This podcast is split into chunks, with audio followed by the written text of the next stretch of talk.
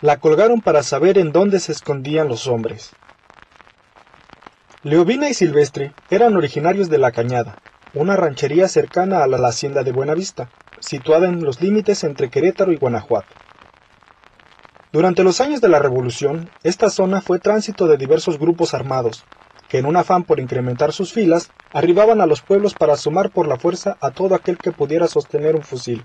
En consecuencia, los vecinos de los alrededores tuvieron que idear estrategias para poder evitar la leva revolucionaria.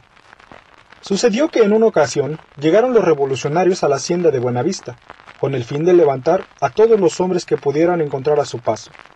Uno a uno los fueron amarrando como animales para llevárselos con el contingente. Pero, de entre todos, hubo un peón que hábilmente logró escapar de la cuerda y rápidamente se dio a la tarea de avisar a las demás rancherías lo que estaba sucediendo. Al conocer la noticia, los vecinos de las comunidades adjuntas de la hacienda comenzaron a huir despavoridos, mientras otros decidieron esconderse. Por su parte, Silvestre, junto a otros compañeros de la cañada, cavó un hoyo en su casa y se ocultó esperando la pronta partida de la bola.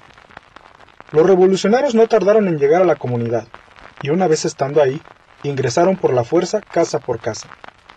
Pero al no encontrar a ningún varón, se encolerizaron. Presas de la furia, Tomaron a cada una de las mujeres y las comenzaron a interrogar de manera violenta, pero tras no obtener información sobre el paradero de los hombres, decidieron dar un escarmiento. La mujer elegida fue Leovina, a la cual amarraron de los brazos, pies y cuello sobre un árbol. La desesperación de la víctima saltaba a la vista, pero aún así no hubo fuerza que la obligase a delatar a su marido.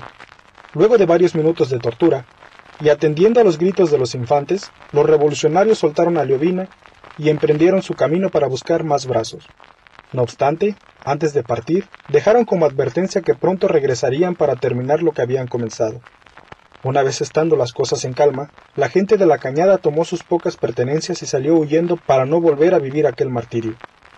Por su parte, Leovina y Silvestre encontraron refugio en la hacienda de Carrillo, en donde tanto ellos como sus descendientes se convirtieron en vaqueros y gente de confianza del patrón.